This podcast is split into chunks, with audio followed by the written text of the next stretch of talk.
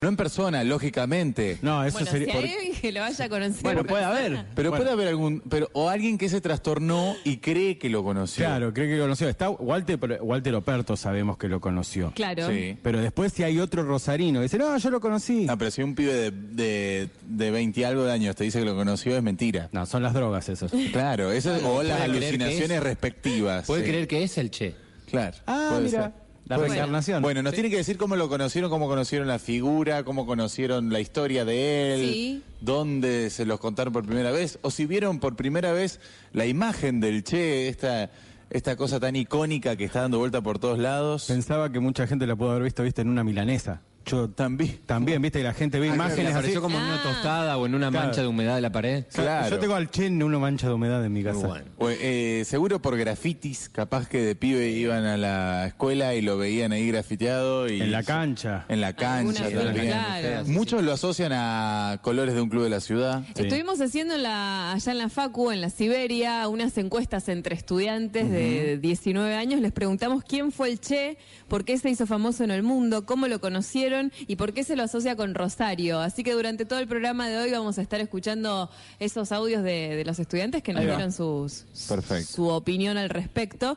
Eh, Bien, Lu, pero entonces, para anotarse para el libro, nos tienen que decir cómo conocieron al Che y darnos lo- el nombre y los últimos tres números del DNI y después van a Exacto. tener el libro. Es el libro de Fabián Gas, eh, Bazán, Che Gasé, así se llama, y vamos a estar hablando con el autor en un ratito nada más. Así es. Acá desde el Centro de Estudios Latinoamericanos del Che. Más fácil, Cel Che. Digamos. Che, su- suena muy Es- bien además. Pero estamos rodeados de imágenes del Che, como bien decías. Sí. Y yo quiero plantear algo sobre la mesa porque sabemos que el Che es un revolucionario, Sí. sabemos mucho de la historia del Che, pero cuando uno lo ve tanto y tan grande como está acá, uno dice qué buen look que tenía el Che también. Qué facha. Epa. Porque para la revolución... ¿Era fachero? ta- Yo creo que sí. Para mí sí. Para mí era fachero. ¿Era lindo pibe? Yo creo que sí. Me parece que era un tipo fachero, ¿o no? Sí. Pero además, Sí. hay momentos, porque hay que estar haciendo la revolución y estar con el pelo tirado para atrás. Tipo engominado, ¿no? Ajá. Y era un tipo que se encargaba de eso también, ¿no? ¿Pero Y de la barba recortada. gomina? No, no, sé No. si era gomina que era. Pa' que no. Es como el look prolijamente desprolijo. Es como, uh, mirá Sí. cómo me levanté. Pero es todo, o sea, eso también generó una tendencia, no sé si en esa época, pero creo que décadas después. El hipster Es una ahí. moda ser Sí, como el, el tener hipster. esa barba y tener- Totalmente. ¿no? Totalmente. ¿El Che, el primer hipster entonces? No, Sí, no, no, no, pará no, Pará, A partir de, del. Che, a partir del Che, años después, muchas décadas después, Ajá. se va quizás a nacer gente que se inspira y, y se luqueó como hipster, pero eso es después. Bien, bueno, ¿Se está bien. Igual lo que vos querías proponer es que lo ves muy canchero. No, que lo- vos venís para acá, ves tantas fotos, tantas imágenes, lo ves hablando, ves los videos, ves todo y vos decís, che, Qué bien que sale la en el foto. look. Qué Qué pinta. bien que le hubiera ido si Claro. tenía una cuenta de Instagram en esa época. Sí. muchos seguidores. rompía. Como que Muchos hay, hay mucha foto que O sea, rendiría bien. Sí, sí, sí. Y Claro. sabía posar Sí. también para la Ah, foto, bueno. ¿no? Tendría que tener el tilde azul. Como para Sí, saber que era sí, él. Sí, un perfil Para- autorizado. claro. ¿El Che entonces el primer influencer? Apa. Puede ser, ¿eh? Puede, Bueno. puede ser, habría que preguntarle a Martina también. Influenció mucho. Vamos a estar hablando de todo esto en el programa De del cosas día más de serias hoy también, y sí. además tenemos eh, toda una playlist que eh, está muy relacionada con el tema Sí. de la revolución. Sí, sí. No, no, con el Che. Con el Che, no con. Ah, bien, con el. Che. Con esta personalidad. Claro. Eh, Como así figura y que símbolo. cada uno de nuestros de los integrantes de Falso Vivo eligió una ¿Por qué canción. te reí, Lucía? Porque- No, porque yo no participé de esa Yo elección, tampoco, así ¿eh? que No, eh, yo elegí algunas. Yo eh, también. Y vi Pero la que están lista. muy justificadas. Vi Sí. la lista. Me Sí. cuesta en algunos casos encontrar la relación, pero bueno, les pido que Pero ¿con qué cuenten. arrancamos? Bueno, yo les voy a explicar la relación de la primera, que igual para mí es re obvia. Sí. Y después la idea es que a medida que van sonando los temas, el público vaya encontrando la relación de cada tema con el Che. Pero ¿Qué Es muy fácil. Pabli? Vamos a arrancar. eh, esta la eligió, eh, la elegimos con Gabo, juntos. Sí, tiene que ver un poco con la relación que tiene y otro poco porque es un estreno, es un disco que apareció ahora. Y- Si bien el tema no es un estreno, sí el disco apareció hace poco porque es un MTV Unplugged que hizo una banda argentina llamada Los Auténticos Decadentes. Hace muy poco apareció y ya está dando vueltas el Unplugged de Los Auténticos Decadentes, lo cual para nosotros ya es una gran noticia. Lu, ¿cómo te llega a vos esa noticia? No encuentro la relación de... El tema es loco tu Ah, forma pará, de ser. pará que te diga el tema. Con Es loco tu forma de ser. Ah, bueno, tema puede de Jorge ser. Serrano. Puede ahí ser. se queda como re claro, ¿no? No. Y contá un poquito bueno, más. esta la contamos al principio, después eh, la idea es que la vayan sacando del otro lado. Bien. Jorge Serrano, uno de los compositores de Los Decadentes, Sí. su primer banda que formó, Fue Todos tus muertos, banda que tenía con Fidel Nadal, o sea que Jorge Serrano era amigo de Fidel. Y. Eche era amigo de Fidel, o Está sea, está clarísima la conexión. Ah. Y te agrego una más. En este tema además están con Rubén Albarrán, que es de Cafeta Cuba. Empezamos Brillante. eso vivo escuchándolo con Brillante. tu forma de ser del último Brillante. disco. De los decadentes.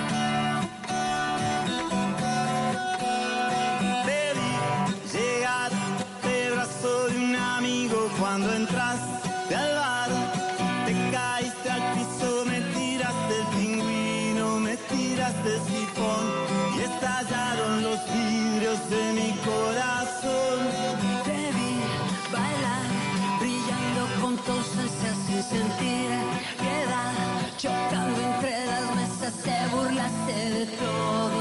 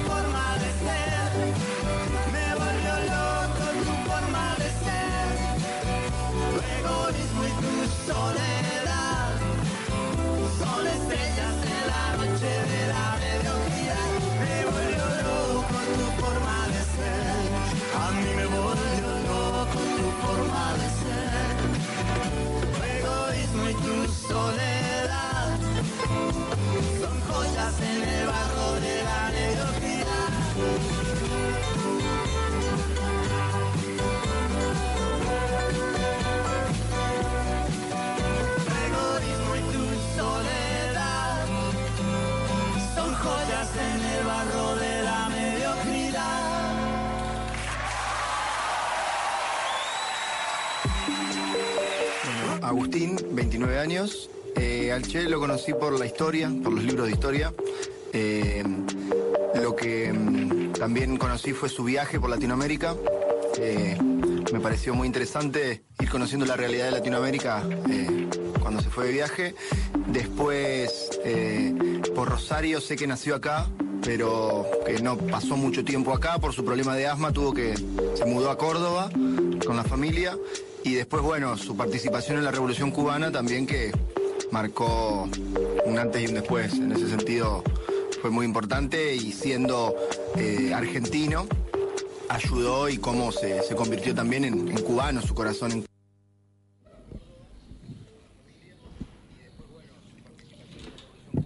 Bueno, ahora sí, Sí. seguimos desde el Centro de Estudios Latinoamericanos del Che. Ahí compartíamos un poquito la- los audios que comentábamos que estuvimos grabando desde la Facu, de- allá en la Siberia, donde les preguntamos a los chicos cómo lo conocieron al Che, eh, por qué se hizo famoso en el mundo, eh, Está muy bueno porque- Rosario y cómo lo conoció. Sí. Aparecen versiones, Lu, un poco locas también, ¿no? Sí. Están buscando en la memoria, es como cuando tienen que responder a un examen. Exacto. Y están buscando ahí dar algún tipo de respuesta. Bueno, así que vamos a ir escuchando estos testimonios que no necesariamente tienen que ver, no, no tienen data real necesariamente. Por ahí van diciendo lo que se acuerdan. Claro. o Tiene sea, que ver con la percepción que tienen los chicos Eso. de lo que era el Che. Exactamente. Exactamente. Bueno, y nosotros estamos acá desde el Centro de Estudios Latinoamericanos del Che y está al lado mío la coordinadora de este espacio que es Pamela Gerosa. Muchas gracias, Pame, por esta invitación. No, gracias a ustedes. Eh, estuvimos hablando un montón con Pame fuera de aire porque le preguntamos de todo. Por ejemplo, eh, este espacio donde estamos ahora sentados ahora mismo está rodeado de fotos, de imágenes. ¿De qué se trata un poco todo eso? Eh, y bueno, y también de qué se trata el Celche. Bueno, buenas tardes a todos, todas y todes. En principio, Sí, a sí. ustedes gracias en serio nuevamente por, por haberse copado con venir al espacio. A ver, ahora nosotros estamos sentados en, en el medio de la muestra permanente que hay en el espacio que se llama Che, Poética de un Hombre Nuevo. Esta muestra, vamos a hacerle así una pequeña historización, la inauguramos el 14 de junio del año pasado, eh, el día del cumpleaños de- del Che, este, con la inauguración de todo este nuevo espacio, digamos, que empezó a funcionar a partir del año pasado acá en el Galpón de Juventudes.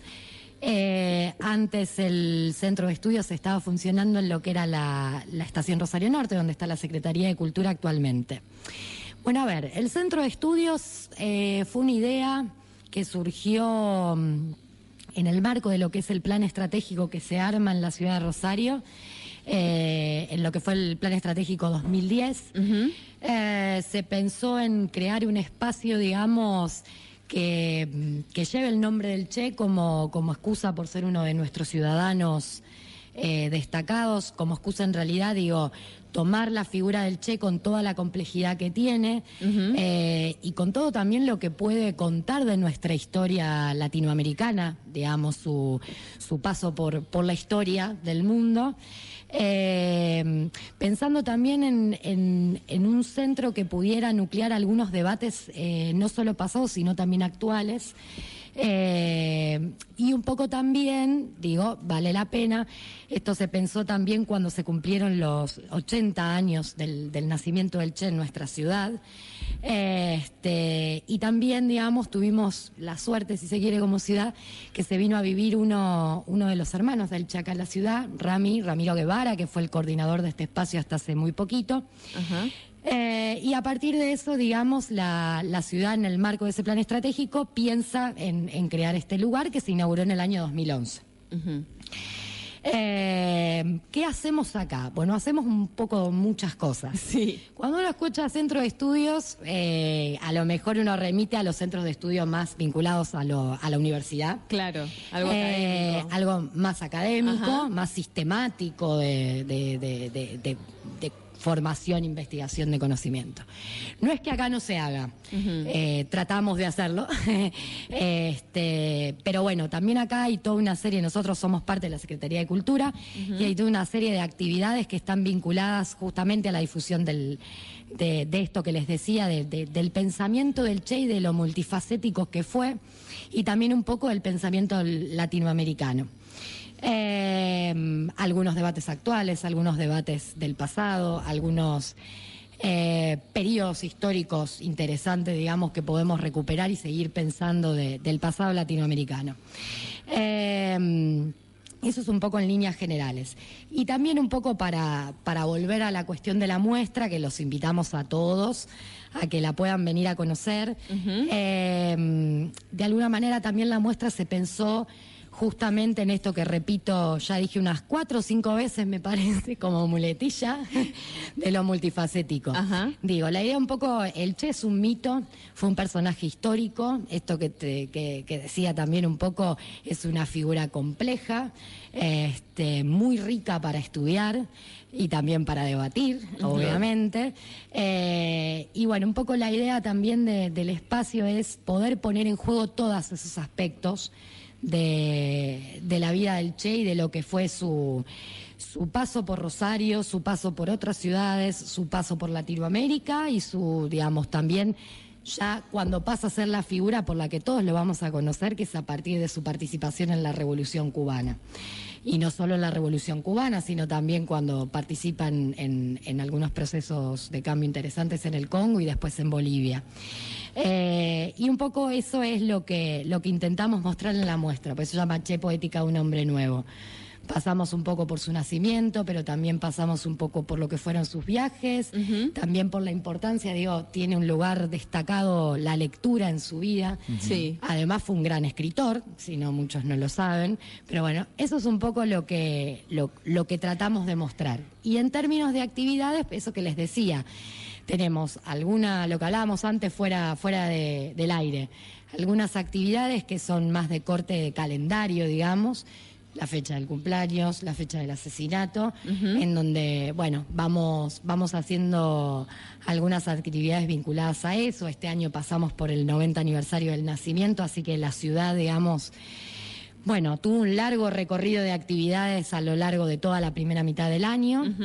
Eh, y después algunas actividades que hacemos más periódicamente, sobre todo con jóvenes, vinculados a algunas escuelas y otras a programas provinciales y municipales. Estamos eh, haciendo falso vivo desde el Galpón de las Juventudes, al ladito del SEC, en el Centro de Estudios Latinoamericanos del Che, hablando con Pamela Gerosa, que es una de las coordinadoras de acá de este espacio. Hablamos también con Mauro Testa, del IRAR, de la cárcel de menores, que nos contó acerca de una de las actividades que organizan por fuera de este espacio. Lo escuchamos. Yo soy Mauro Testa, trabajo en el IRAR, que es básicamente una cárcel de menores, acá en Rosario, para pibes entre 16 y 18 años. Desde hace tres años estoy como coordinador y gestor cultural. Y bueno, desde ese año, el 2015, que invitamos al Celche para que, que vengan a hacer la posta del Che. La actividad consta de mm, un video y un PowerPoint donde se recorre con fotos y con frases la vida del Che, los recorridos, sus viajes y bueno, obviamente lo más importante que fue su obra revolucionaria. Se termina con un video sobre Latinoamérica de calle 13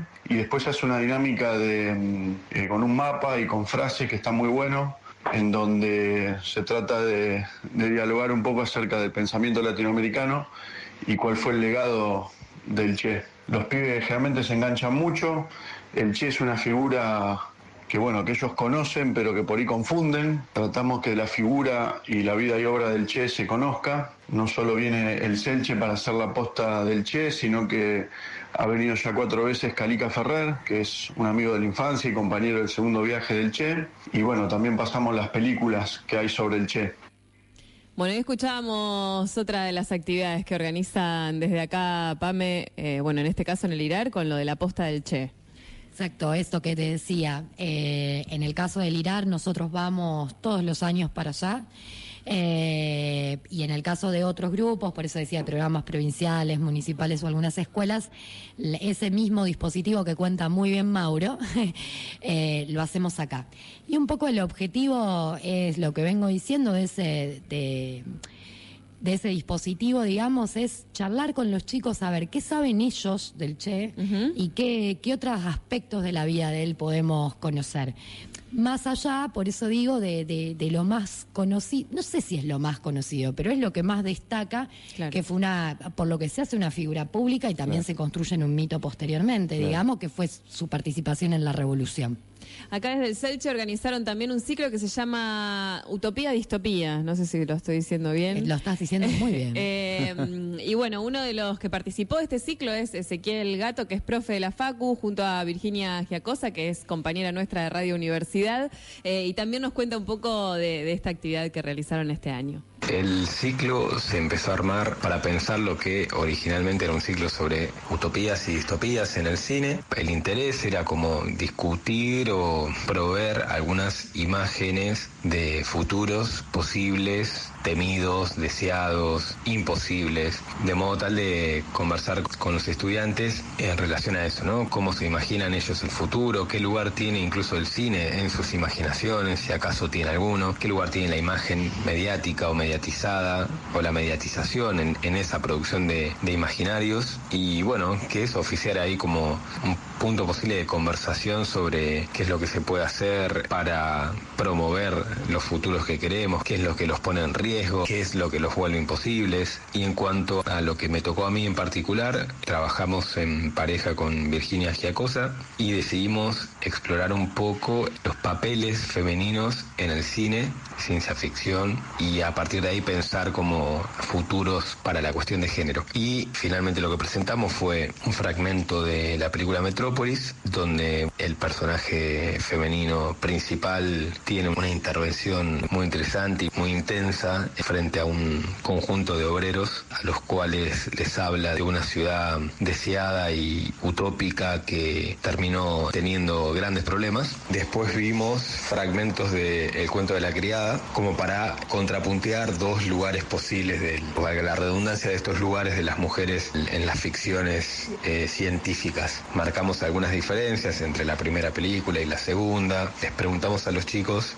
cómo se imaginaban de aquí a 20 años y abrimos la conversación y bueno, fueron acercándose a- ahí al escenario y varios a contar eso, cómo se imaginaban y cuáles eran sus temores, sus riesgos, sus intereses. Y bueno, estuvo, la verdad estuvo buenísimo. Las respuestas, la lucidez de los pibes, la fuerza que tenían y también la precisión con la que diagnosticaban problemas, posibilidades, cuestiones ligadas al- a la legalización del aborto. Parecieron ahí roles posibles para las mujeres, para repensar las relaciones de género. Fue un- la verdad que fue una experiencia muy, muy interesante. Los pibes que van a las escuelas secundarias tienen muchas cosas para decir, tienen posiciones tomadas y e igualmente están muy interesados en el diálogo, así que en ese sentido la actividad creo que salió muy bien y espero que la podamos volver a hacer el año que viene.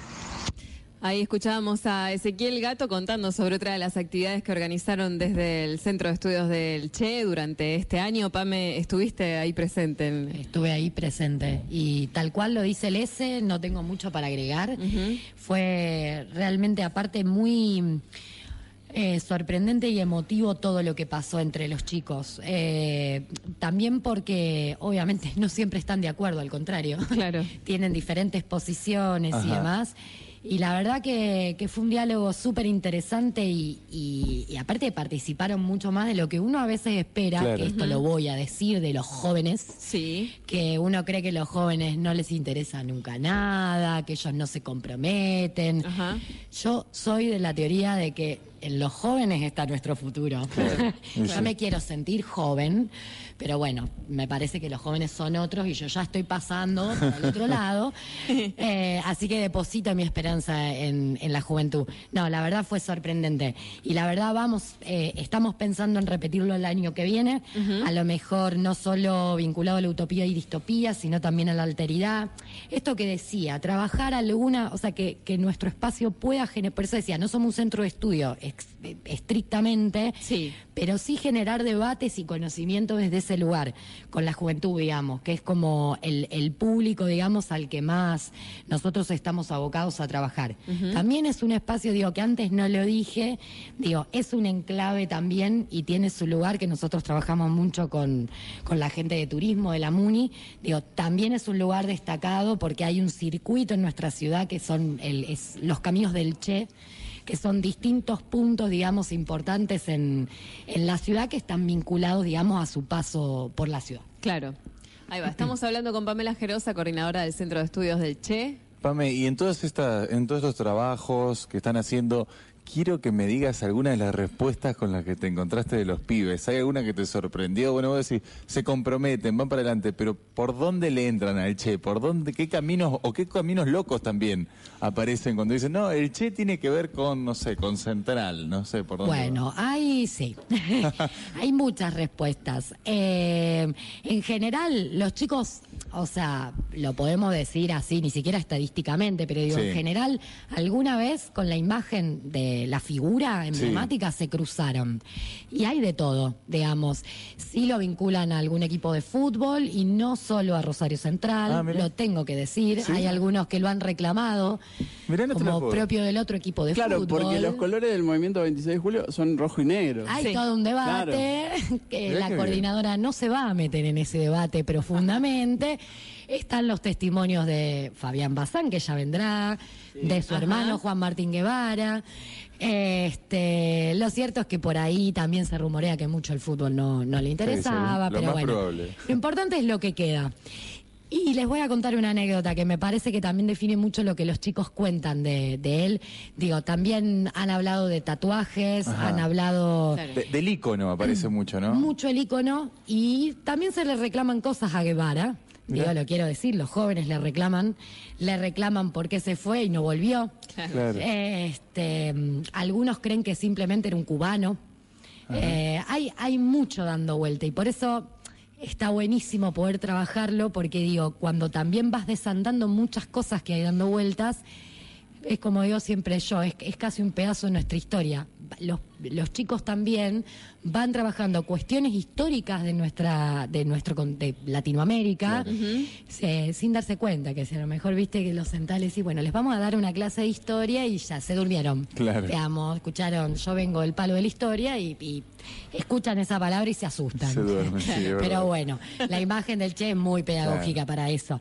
No, y la anécdota que les iba a contar es que el año pasado, cuando estuvo, mm, él es la, Leogel es parte de la embajada en Buenos Aires de Cuba, es cubano.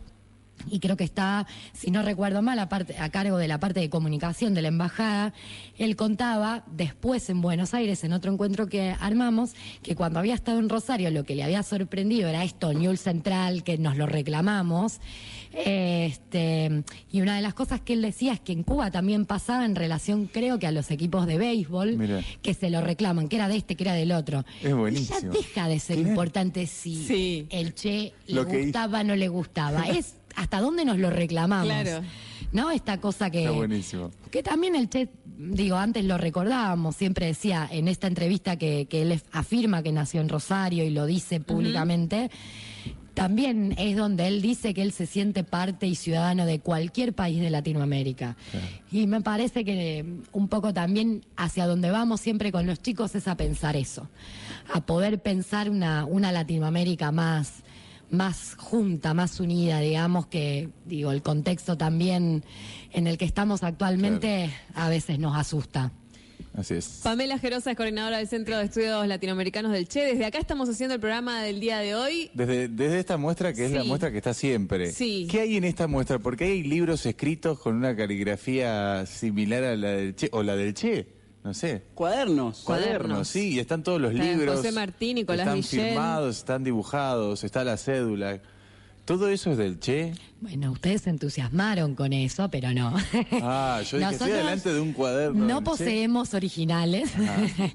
no, sí tenemos esto que, que tanto te llama la atención, es como una réplica de los cuadernos de- del Che que yo les decía, que era un, un escritor. Él escribía, escribía poesía, escribía muchas cosas, pero por sobre todas las cosas tenía sus cuadernos de viaje donde escribía todo, todo, todo, todo. Les recomiendo si se quieren divertir, leer los cuadernos de viaje del Che. Y lo que hay ahí es una, es como una réplica de Bien. uno de sus cuadernos.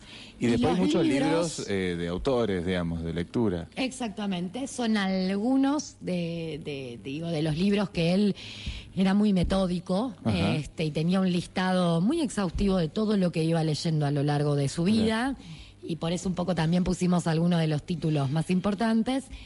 Y también Juan, yo siempre me, me sirvo de las anécdotas de Juan Martín Guevara, contaba que, bueno, que en su familia, era una familia que todos leían mucho, y que parece ser que el Che tenía esa mala costumbre de marcar los libros y si no la recuerdo mal, él lo ponía un poco nervioso porque ya iba como cuando agarraba ese libro marcado iba muy determinado por lo que había leído el hermano. Ah, lo iba subrayando. mirá. Exactamente, sí, efectivamente. Ay, increíble. Y allá está la cédula. La cédula, eh, No lo que está colgado Sí. es la partida de nacimiento. Ah, es una reproducción de la partida de nacimiento. Bien, bien. Que eh, dice efectivamente que nació en Rosario. Claro. Y nuestro director del registro civil de la provincia aclaró que efectivamente es así. Y para él había sido una de las partidas más importantes de tener en la mano. Lo contó hace. Creo que el año pasado lo dijo. Así es. Bueno, vamos a quedarnos hasta las 6 de la tarde acá hablando de todo esto y nosotros también somos muy metódicos con la música. Tenemos una playlist vinculada a, no sé, a la revolución, a Cuba, al Che. Al Che, está Al todo Che. directamente relacionado, Lucía. Directamente relacionado como el tema de los decadentes con el que abrimos este programa del día de la fecha. Vamos a ver ahora de qué se trata esta canción.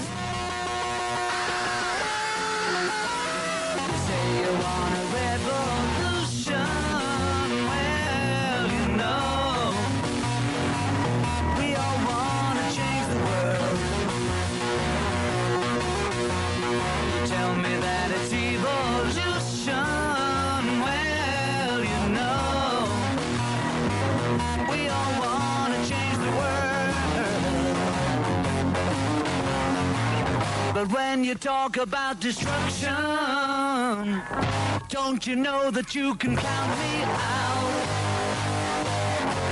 Don't you know it's gonna be alright? Alright. Alright.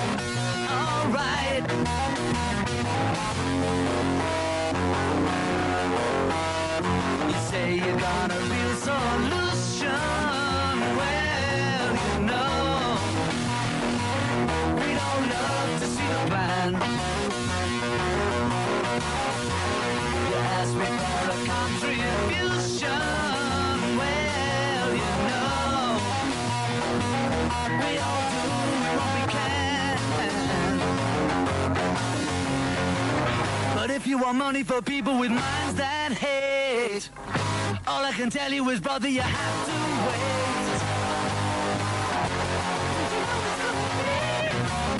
Alright.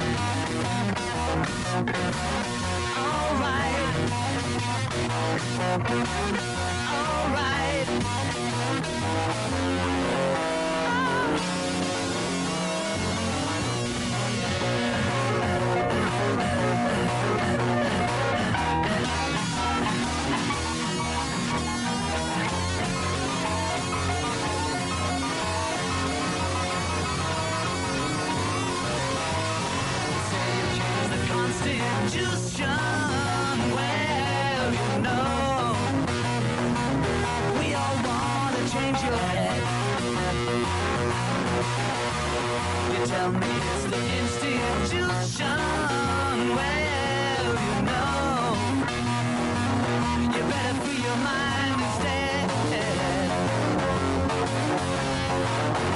If you go carrying pictures of Chairman Mao, you ain't gonna make it with anyone anyhow.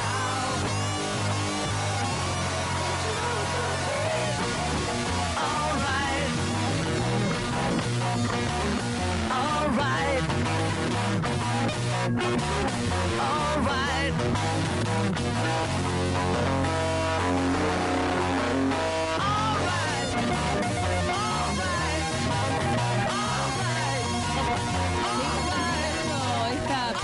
Cuidada, eh, muy cuidada y claramente la relación Era entre fácil. la revolución y este tema que se llama Revolution. Sí, En ¿y un qué más? Podría ser. En el día que hubiese cumplido años John Lennon. Tomá. Ah, Tomá. ¿Y cuántos bien. años? Bueno, no sé. Y ya bueno, porque eso. me estás... y- sí, Eh, Bueno, hay, eh, hay- hay muchas relaciones. Hoy cumpliría 78 años John Lennon. Pucha, Bien. che. Además, O sea que el día Bien. que cumplía años John Lennon fue el día en el que falleció Che Guevara. Ya es una Exacto. relación ya es directa. Directa. muy Directa. directa. Sí, sí. También, ¿sabes qué? Recién me puse a buscar en Google si pones eh, John Lennon Che Guevara, Sí. aparece toda una historia de una f- supuesta foto eh, entre Lennon y el Che, que es falsa, obviamente, pero que se reprodujo está. muchas veces y hay como mucha gente t- tratando de eh, explicar que esa foto no pudo haber existido nunca. Claro. Eh, y después la otra que habíamos pensado es que si mm, fueron alguna vez a Cuba, en La Habana, vieron que hay una plaza dedicada a John Lennon. Sí, El parque John estatua. Lennon, eh, que después en algún momento eh, pusieron una estatua ahí de Lennon en un banquito y va la gente y se saca la foto. Sí. Muchas relaciones. Hay muchas Mucha, relaciones, ¿eh? mucha Sí. relación. Muchísimas. Bueno, la verdad que Sí. mejoró un poco, porque el loco tu forma de ser con... No, también. También tenía Para- muchísimas además, relaciones. Serrano no es Fidel. No sé por qué Es revolucionario. Me parece que los dos tenían Sí. muchas relaciones. Sí, Y va a haber otras canciones que están igualmente relacionadas Sí. con la figura de Che. Así es. Lu, y ten- estamos Sí. regalando el libro Chégase de Fabián Bazán. Que en un que ratito viene, Fabián. Al 153-886677. Sí. Llegan mensajes. Hola, chiques. Hola. No puedo precisar cuándo conocí la historia del Che. Casi que vino implícito. Sí, estoy seguro que en la escuela, que en las escuelas a las que fui no lo nombraron nunca.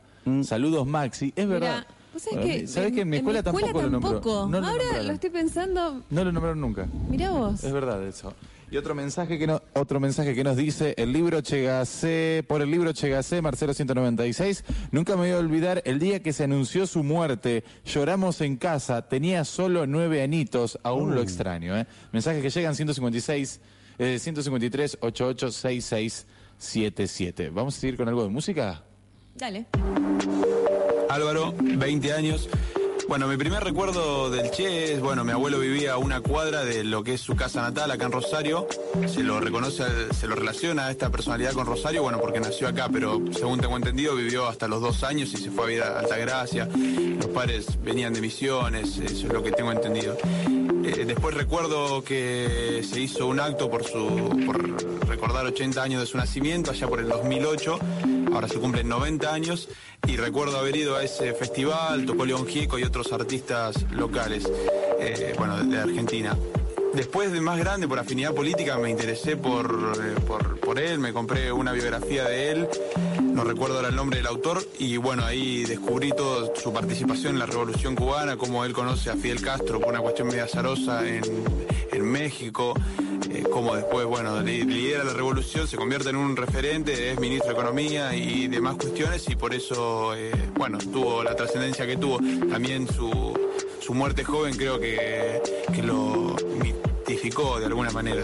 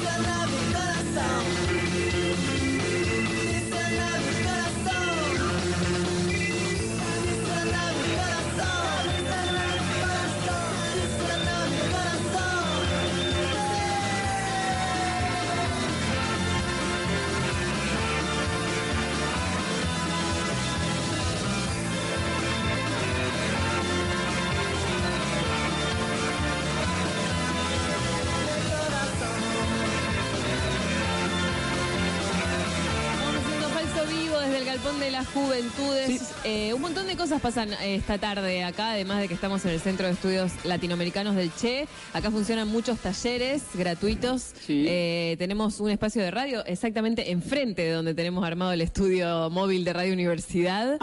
Eh, arriba hay también mesitas, hay de todo acá en el Galpón de las Juventudes. Si todavía no lo conoces, te puedes acercar y pasar. ¿Qué escuchábamos? Sí. Escuchábamos a Mano Negra, eh, Mala Vida, por dos razones. A Ese ver. lo elegiste vos, Este lo elegí yo. Sí. Primera razón, eh, Está yo- directamente relacionado. con completamente. el Che. eh, Sí. Me parece que no lo tendría ni que explicar porque es obvio. Yo me recontradí cuenta, pero dale, dale. Sí, uno es que Manu Chao quiso hacer el mismo viaje, pero en tren. Ajá. Ah, mira. Sí, No se compró un sabía. tren. Y el otro es la mala vida que llevaban los cubanos pre-revolución, ¿no? Ah, bien. Claro. Mira, ¿ves? Claro. No, es obvio, cae de Sí, maduro. Está perfecto.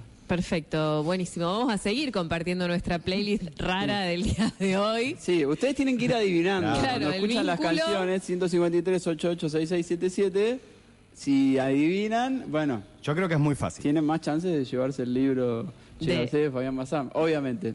Estamos en el Selche que lo coordina Pamela Gerosa junto a Juan José Noé, a quien le mandamos un saludo, porque está solo Pame acá con nosotros. Me abandonó. Nos abandonó un ratito hoy, hoy a la tarde, pero bueno, estuvo también encargado de toda esta transmisión especial de Radio Universidad desde acá. Y nos contaba Pame que tienen un montón de actividades ya realizadas y, bueno, algunas por realizar. También se viene un taller de mm, periodismo. Sí, un taller eh, sobre Rodolfo Walsh, eh, que lo va a dictar Manuel Núñez, que es un profesor de historia de la universidad, este, que arranca el jueves. Este, ¿Y se y puede- que, bueno, ya no se pueden inscribir. Ah, mira, eso te iba a preguntar. Porque te, eh, llenamos los cupos, lo Bien. cual nos puso muy contentos. Qué bueno. Pero bueno, tenemos una pequeña lista de espera y en todo caso decir que, que bueno, que vamos a ver el- la, capaz que la posibilidad de poder volver a hacerlo el año que viene si queda mucha gente que, que tenía ganas y demás. Esto va a ser en el, en el Centro Cultural Fontana Rosa. Tenemos un, un audio de Juan Manuel Núñez que nos cuenta detalladamente sobre este taller, Pame. Excelente, ¿eh? vamos a escucharlo. Dale. Hola, soy Juan Manuel Núñez, soy docente de la Facultad de Humanidades y Artes de la carrera de Historia. Vamos a hacer un curso sobre la obra de Rodolfo Walsh. El mismo contar de, cuatro encuentros. Durante el primer encuentro vamos a trabajar sobre los años formativos de Rodolfo Walsh, sobre el policial blanco, es decir, Walsh como traductor, como divulgador y como escritor de, eh, del policial blanco. Sobre todo vamos a hacer especial atención del primer libro de cuentos que, que realiza en el año 1953, en pleno peronismo, Variaciones en Rojo. Vamos a trabajar sobre ese material y sobre los artículos periodísticos que Walsh viene presentando en distintas eh, publicaciones periódicas como la revista Leoplan, Bea y Lea. Eh, Vamos a mm, trabajar también el vínculo que tiene con lo que es la Alianza Libertadora Argentina. El- primer encuentro va a girar en torno de las primeras incursiones literarias de Rodolfo Walsh, los años formativos, vamos a meternos un poco en su vida.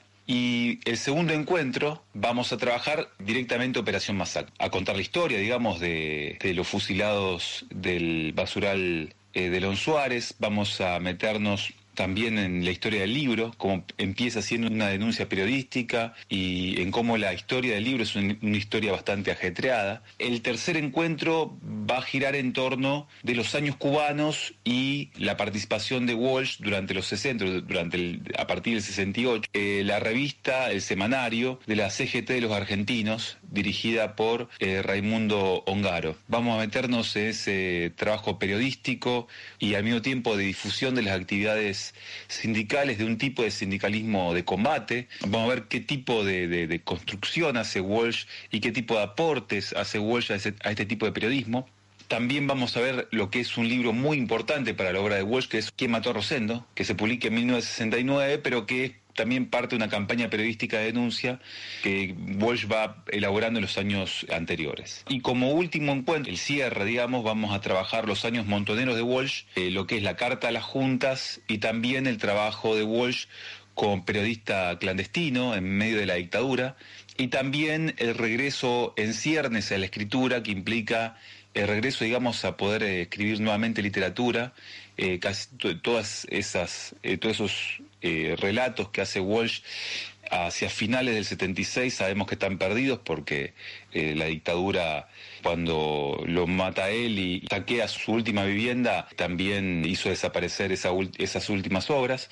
Así que bueno, eh, el momento final va a girar en torno del Walsh como mm, militante político revolucionario, como oficial de inteligencia de Montoneros y también como hombre que está a partir del 76 intentando desde el periodismo clandestino eh, intentar eh, hacer eh, denuncias públicas contra las políticas criminales de la dictadura. Y también vamos a ver como parte final los aportes internos que hace Walsh eh, en clave crítica de las líneas oficiales que tiene la agrupación Montoneros a la cual él participa en ese momento. Eso más o menos son cuatro episodios, esa es la invitación y bueno, el jueves comienza, comienzan los encuentros eh, a las 19 horas en el Centro Cultural Fontana Rosa, los espero a todos, bueno, un abrazo.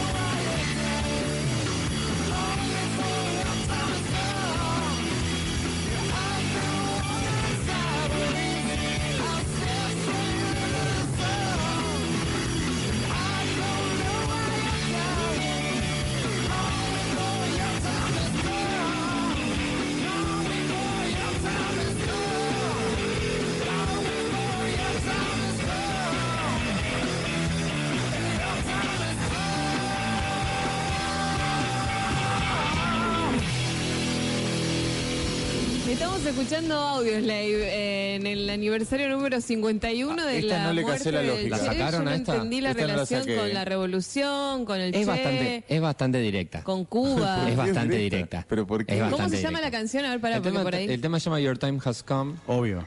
Ah, tu Eh, tiempo ha llegado. lo cual tiene que ver obviamente con la revolución de por sí, Bueno, de por sí. Pero además vamos a hablar de un momento particular, que es el 6 de mayo de 2005. Sí. En la tribuna antiimperialista José Martí, 70.000 personas pudieron ver a Audioslave en Cuba. Ah, ahí está, clarísimo. A esta banda en. Cuba. Eh, un recital que también está en formato película, salió en el 2005, Living Cuba, está el DVD, también se puede encontrar por ahí. También. y en ese documental se los puede ver eh, a los audios Slave sacándose fotos en la plaza de John Lennon. Ahí está. En el banquito. Ah, Y tiene que ver con el otro tema, claro. Porque también hay relaciones claro, sí. internas en la lista. Excelente. Pero es real, chicos. Increíble, ¿eh? Manu Chao no estaba, que también tiene que no, ver con, ¿no? no, Manu no estaba. Si yo quiero leer más sobre Ernesto Guevara. Podés ir directamente ahí a Paradoxa Libros, Mendoza 923. Vas y decís, quiero saber sobre eh, el Che Guevara, o Sí. Ernesto Guevara, como le quieras decir. Ajá. Y vas- Quique me consigue Quique- todo. Quique te consigue todo lo que necesite para saber del Che Guevara, un espacio donde lectores y escritores rosarinos se encuentran a través del libro, Librería Paradoxa Libros, otra clave de lectura. Seguimos haciendo este programa desde el CEL Che. Vamos a escuchar ahora. Vamos a seguir escuchando a los alumnos, ¿no? Ajá, en Primero. Matilda. Sí. Ah, Ma- Matilda. Sí, ¿tiene algo primero ver con- Matilda. con la revolución? Mira, lo único que te voy a decir, el tema se llama El río y su continuidad. ¿Y? Bueno, a la vuelta te lo explica. A ver si lo ¿Pero sacas. ¿Hay vuelta? No sé. Uy, Bueno, Bueno, yo te lo voy a a ver, mandar. me voy a ¿Qué largar, tiene que ver. Matilda, el río y su continuidad con el Che y con la revolución? No sé. No se olviden que estamos regalando el libro Che Gasé 153 8866 77 nombre y últimos tres del DNI.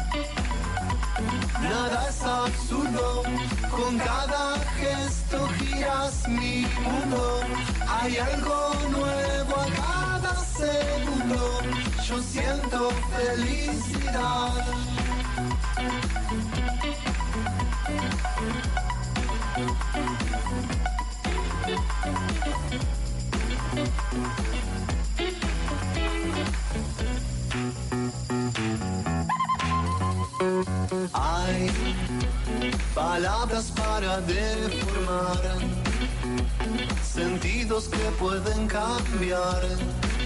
Hay amigos que encontrar y mil juegos por jugar.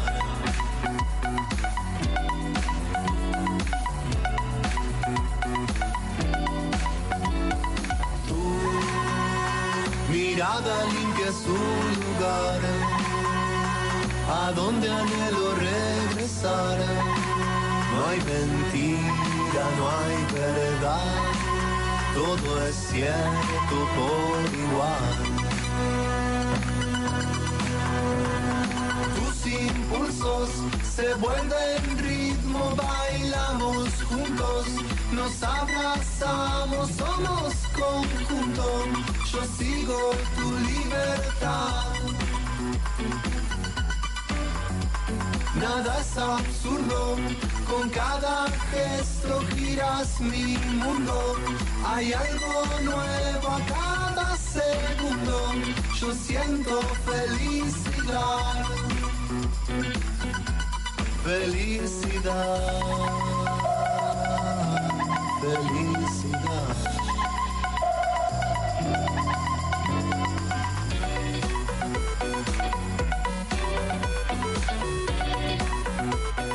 Tiene que ver esto? ¿Cuál es la relación del río y su continuidad de nuestros amigos de Matilda con el Che Guevara? Chicos, está clarísimo. Pero ¿cómo que no me parece. No soy el único Bueno. que se dio cuenta. El Quiero decirlo. río, el río y su continuidad, cuando lo dije remarqué la palabra río y por acá me parece que en la mesa Sí. pensaron en otra canción. Pamela Apa. Gerosa dio una opinión al respecto. Sí, así es, Pame, habías pensado en otro tema. Obviamente al toque pensé en el tema de Drexler, de Jorge Drexler, al otro lado del río. Exactamente. Yo me había acordado del tema al otro lado del río, que fue una canción ganadora del Oscar a Mejor Canción Original por eh, la película Diario de Motocicleta. Ajá. Eh, la película que, re- que narra ese viaje del Che. Bueno, el tema original era el Jorge Drexler al otro lado del río, Mm. eh, pero me pareció que era mejor poner otro tema que tenga la palabra río. Más por la que tangente. Podía ser Matilda, el río y su Como continuidad. más rebuscado, está bueno, más pensamiento lateral. Podría haber hecho la oración Sí. del remanso Valerio también. Que además fue un tema que, así como no lo pasamos acá, Drexler tampoco lo pudo cantar en la ceremonia de los premios Oscar. Ah, mira cómo rememora eso. Bien, ahí Por está. eso no escuchamos a Drexler en este Eso Exacto. programa. cierra, eso cierra. Bien. Perfecto. Buenísimo. Mensajes que llegan a 153 886677 por hola por el libro del Che Pablo 078 estás anotado, me anoto por el libro Germán 496. Recuerden que estamos regalando el libro Che Gacé, este libro de Fabián Bazán que en un ratito va a estar charlando con nosotros. Hay audios también, ¿eh? Mi nombre es Estrella, Estrella Brites. Ahí está. Me lo puso mi padre porque los anarquistas le ponían ese, el nombre de la naturaleza a los hijos. Ah, mira. Y bueno, tengo todo su legado, de, el legado de mi papá. Este, un médico rural que, que lo único que hizo fue luchar contra los liberales en Corrientes. Le ofrecieron una estancia de mil, de mil hectáreas y no, No accedió porque decía, Ay, ay, ¿cómo? Si yo soy anarquista, ¿cómo voy a ser... ¿Cómo voy a ser terrateniente si No estoy en contra de ellos? Así que lo rechazó todo. Bueno, eh, mil gracias. ¿eh? Gracias a vos, Gracias Estrella. por participar. Más mensajes Y que gracias por llegan, la, la anécdota. Sí, sí, una gran anécdota que. Gran anécdota. ¿Qué decir? Completamente. Hasta la victoria siempre, Malena 393, también estás anotada. 153 886677 es el número para mandarnos mensajes. Estamos acá hasta las 6 de la tarde. Bianca, eh, 20 años. Eh, al Che lo conocí porque cuando era muy pequeña mi abuela tenía una foto eh, pegada en la radio al lado de la de Fidel. Eh, y bueno, su participación también tiene que ver con, con su, su importante lugar, digamos, durante la revolución cubana y como personaje revolucionario dentro de la lucha latinoamericana y por, digamos, la, sí, el reconocimiento a, lo que es América Latina. Yo solamente vi en el Parque Independencia una foto del Che y por eso me acuerdo de que tiene algo que ver con, con Rosario. Nuestras cuerdas vocales generan ondas sonoras que rebotan en superficies planas y cambian el ángulo de la información. Radio Universidad, jugando al ping-pong de la comunicación.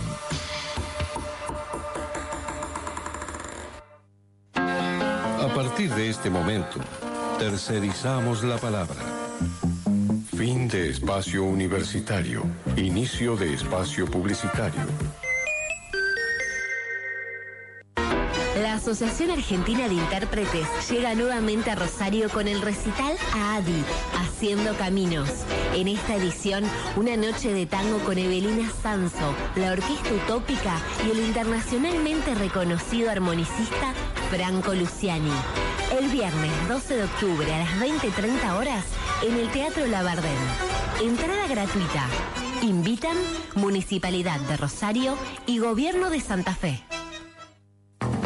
Convocamos al primer encuentro internacional de la Red Senti Pensante, Metodologías de Investigación y Procesos Participativos, Desbordes Comunicacionales desde lo Público, organizado por la Facultad de Ciencia Política y Relaciones Internacionales, 13 y 14 de noviembre.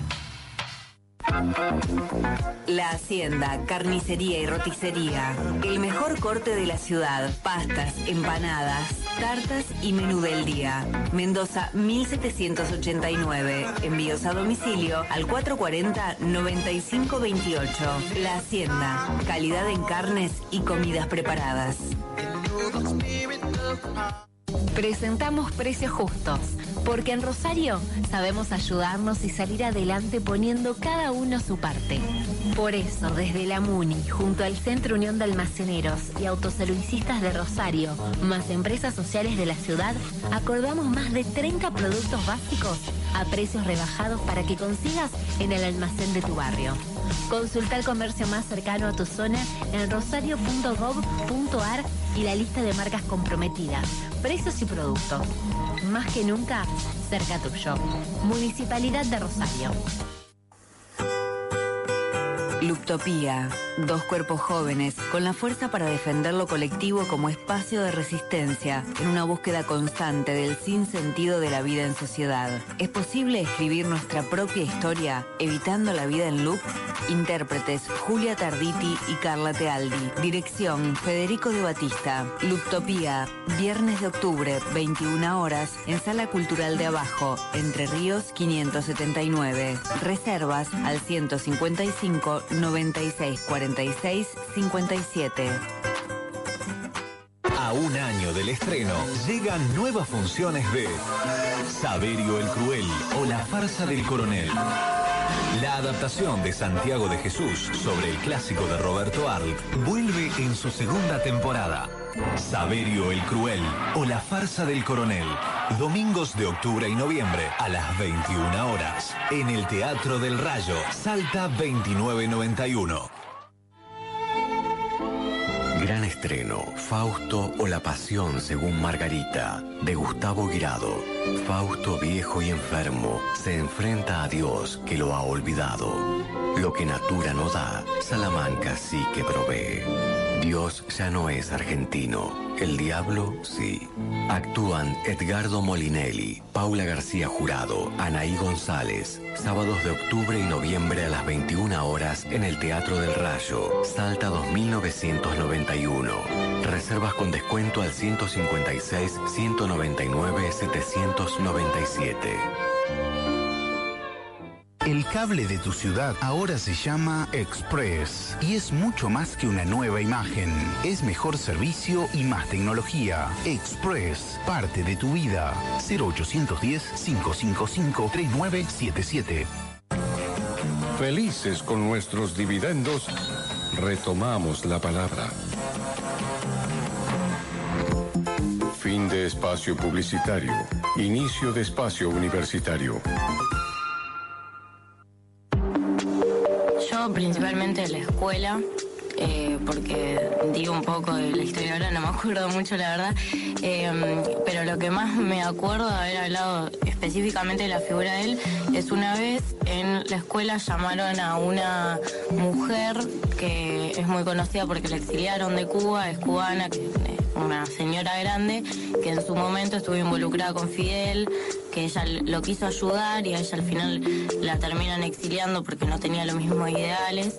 Y, así más que nada entendí un poco otra perspectiva que por ahí es que es un personaje muy emblemático el Che como para tenerlo de figura heroica porque hizo sus cosas buenas pero también eh, tiene su lado malo digamos. Eso es lo, lo que rescaté más que nada de la escuela lo que entendí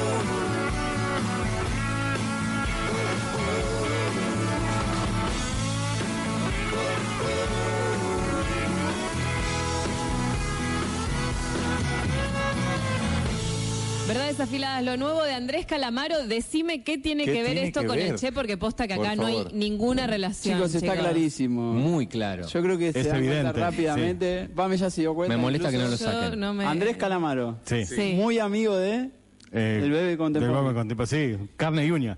el hermano de Bebe Contemporáneo, Felipe Contemporáneo, jugador de Al rugby. rugby. Ah, Sí. eso sí sabía. Fue uno de los Pumas. Y bueno, y todos Si te sabemos digo que rugby.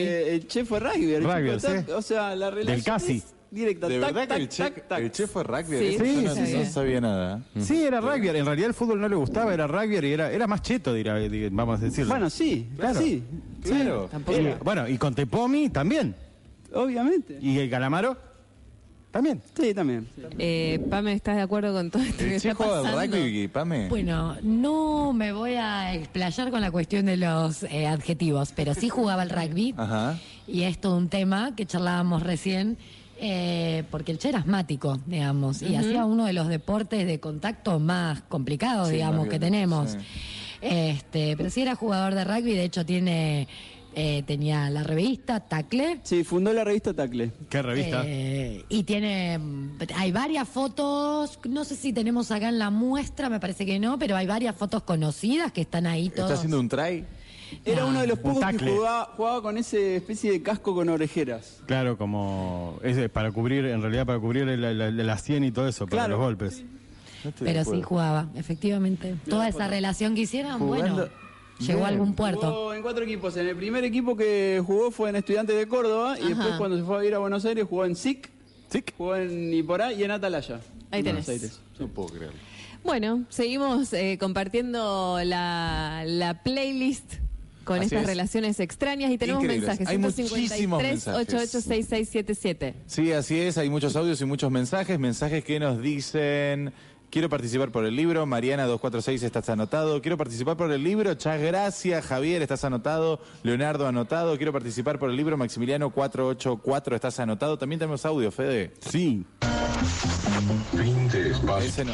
Sí, sí, le entró al- En el año 85 tuve la oportunidad de viajar al Congreso ¿De qué? Latinoamericano y del Caribe sobre la deuda externa.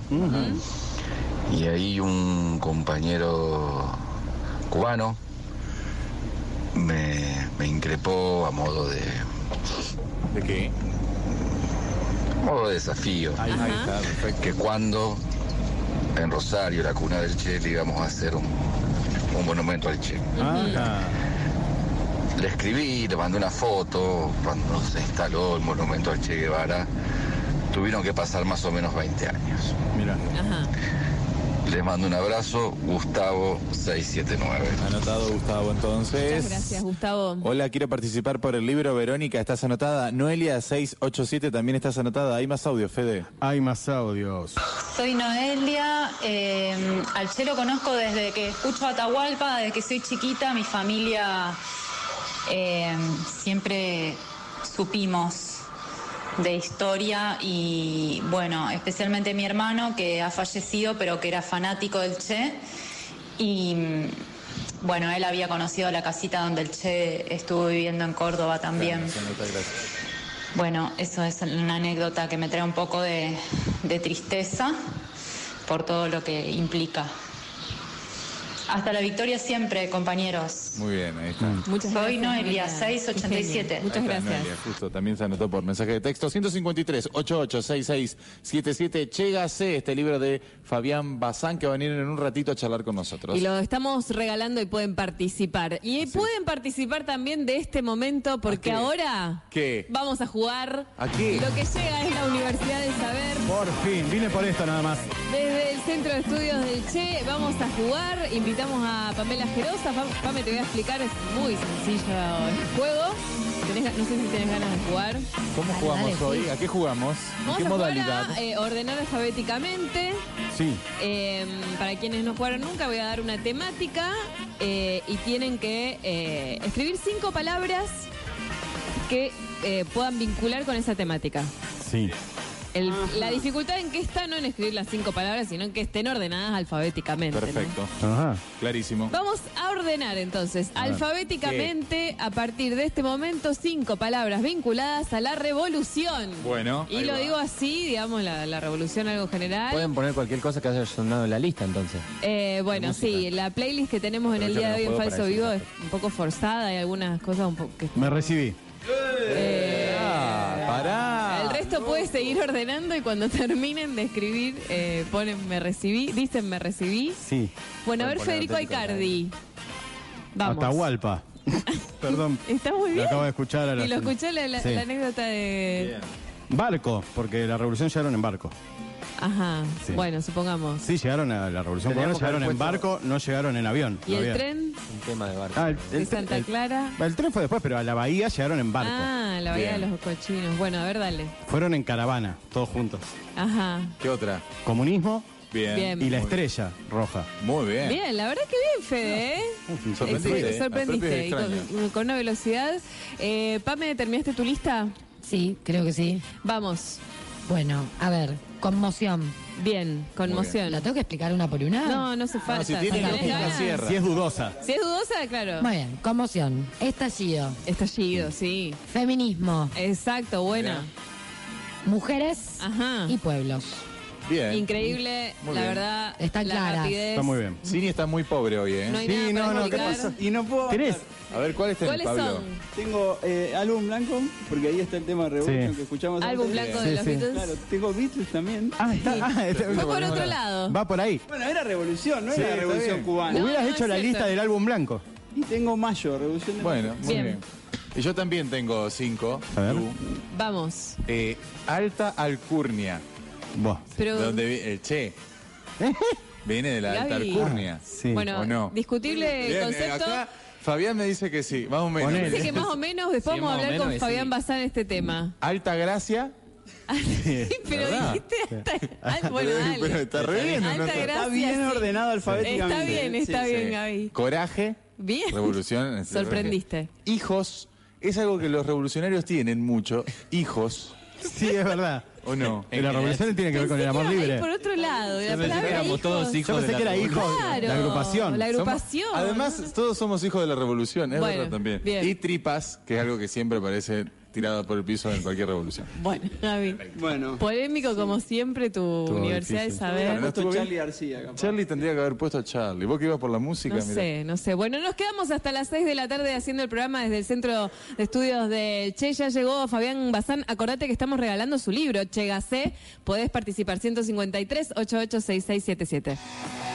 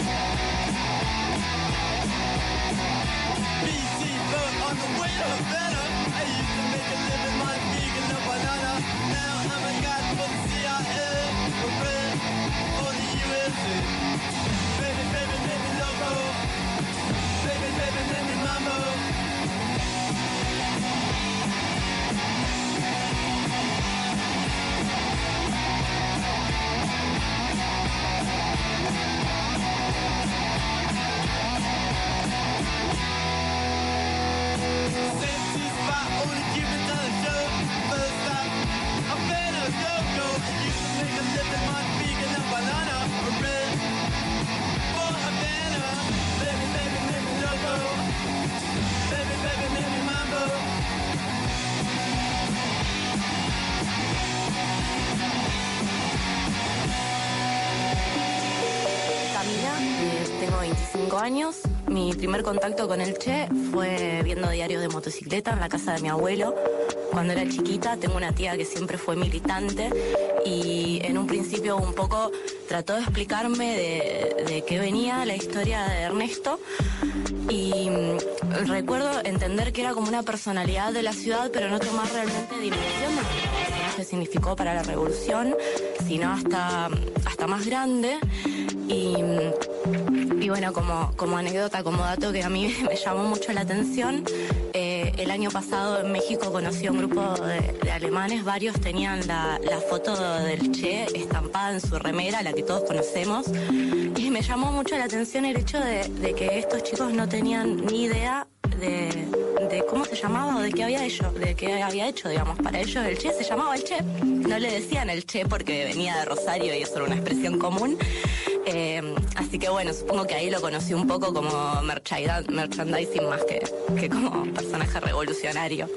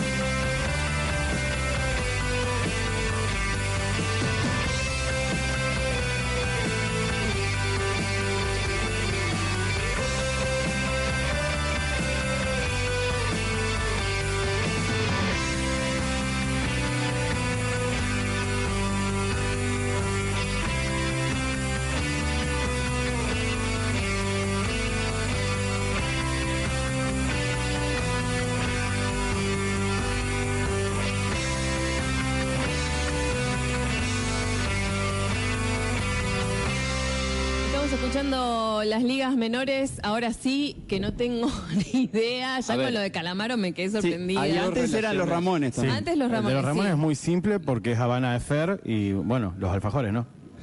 Claro que sí, Habana. Ah, bueno, cuenta una historia que La capital sucedió de en. La Habana Pero está escrito antes de la Revolución claro, Cubana. con B ese corta, tema, sí. entonces. Sí. Ahí tenés. Y las ligas menores tiene dos relaciones muy claras. La banda Sí. se llama las ligas menores, eh, que es un concepto que viene del béisbol. Claro. Sí, tiene que ver con las ligas menores de béisbol, de ahí Ajá. viene. Claro. El Che jugó al béisbol, Claro. claro, en Cuba. De hecho, Ajá. lo cuenta, me parece, después. El béisbol es muy popular en Cuba. Es muy Sí. popular en Cuba y no se dice que el claro Che que haya jugado al béisbol. Es Bueno, el deporte eh, nacional de Cuba. Claro. Si Por tenemos algún eso, historiador si le podemos una relación más Sí. directa, el tema se llama en invierno. Ajá. Movimiento 26 de julio. Eso fue bien. brillante, eso fue Es la brillante, mejor. realmente. Sí, gracias. Bueno, la verdad Bueno. que las relaciones que están haciendo Sí. con la playlist, es- bueno, son raras, pero está bien, está bien.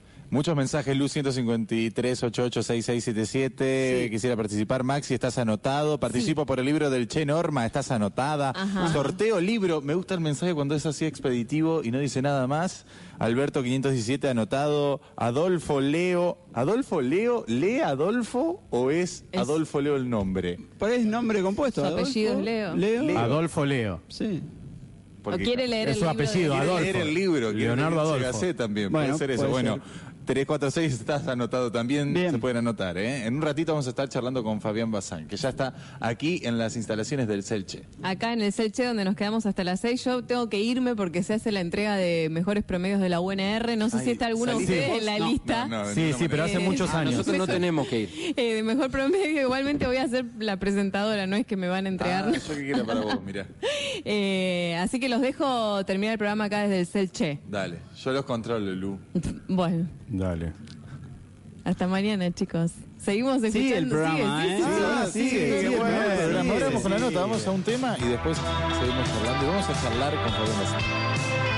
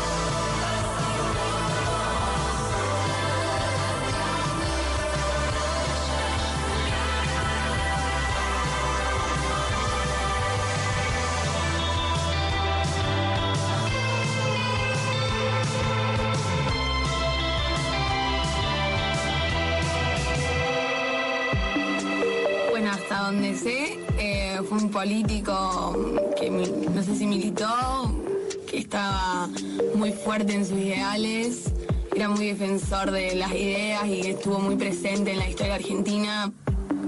No sé, luchaba mucho. Para mí lo tengo como un referente que impulsó mucho la lucha en, no sé, los trabajadores, no sé bien mucho. Eh, bueno, dejándome llevar por la primera pregunta, creo que también fue por eso, por su- la historia que marcó en cuanto a su lucha y todo lo que defendía. La verdad que te digo lucha porque no sé exactamente bien, no quiero decirte cualquier burrada, pero creo que más general, para grandes rasgos, fue por eso. Eh, no, la verdad que no sé, sé que hay una plaza y creo que una vez le pregunté a mi abuela por qué había una plaza en Che Guevara, pero no, no me acuerdo. En Rosario podés encontrar textos de escritores rosarinos y también ahí se encuentra el lector rosarino con el escritor rosarino en Paradoxa Libros, Mendoza 923. Paradoxa Libros, otra clave de lectura. Estamos haciendo este programa desde el Selche que queda en el sótano del Centro de Juventudes y Sí, quizás se les están colando ahí por el micrófono. batucada, ¿no? Unos tucutucu. Sí. Algunos tucutucu porque se dan talleres en este lugar. Hay un taller de percusión que está sucediendo Claro, en este momento. justamente. Y está eh, ahora acompañándonos. Estamos en este momento del programa, lo anticipamos, estamos regalando un libro que se llama Chégase, la Muchísimos desconocida ¿eh? relación de Ernesto Guevara con Rosario y de la ciudad con Elche. Y estamos con Fabián Bazán, que es el autor del libro. Buenas tardes, Fabián. ¿Qué tal? Buenas tardes, gracias por la invitación. Bienvenido mm, a este programa. Estuvimos hablando durante todo el programa de la historia de Che Guevara y Fabián escribió un libro que a mí particularmente me interesa mucho porque tiene que ver con eso.